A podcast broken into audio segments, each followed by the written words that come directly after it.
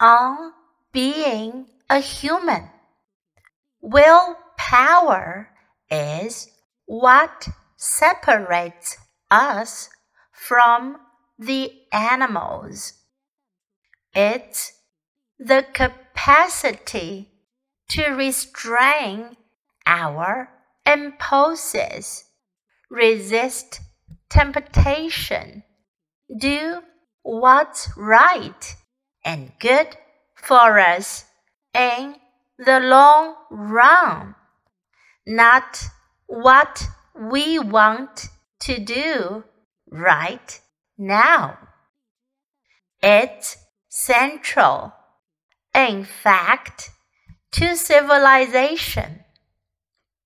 Humans have the capacity to act against their urges in exchange for a better future. Unfortunately, many people live by the principle of if it feels good, do it. And if it doesn't, don't do it. Caving in to your temptations whenever you feel them emerge is like relinquishing your humanity in a way. As an intelligent human being, you have an ability, and I dare say an obligation to make decisions that are based on rational thinking, not on your instincts alone.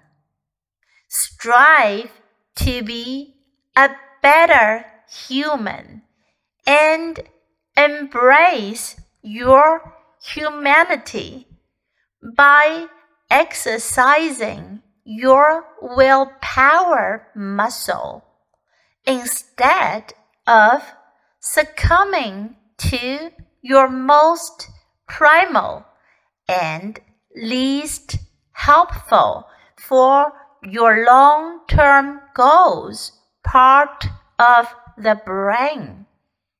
Your most primal instincts may provide temporary comfort, but seldom are good for the long term, except when there is a direct threat to your survival. On being a human, Willpower is what separates us from the animals. It's the capacity to restrain our impulses, resist temptation, do what's right and good for us in the long run, not what we want to do right now. It's central, in fact, to civilization. Humans have the capacity to act against their urges in exchange for a better future. Unfortunately, many people live by the principle of if it feels good, do it, and if it doesn't, don't do it. Caving in to your temptations whenever you feel them emerge is like relinquishing your humanity in a way. As an intelligent human being, you have an ability, and ideas, and an obligation to make decisions that are based on rational thinking, not on your instincts alone. Strive to be a better human, embrace your humanity by exercising your willpower muscle instead instead of succumbing to your most primal and least helpful for your long term goals part of the brain. Your most primal instincts may provide temporary comfort but seldom are good for the long term except when there is a direct threat to your survival.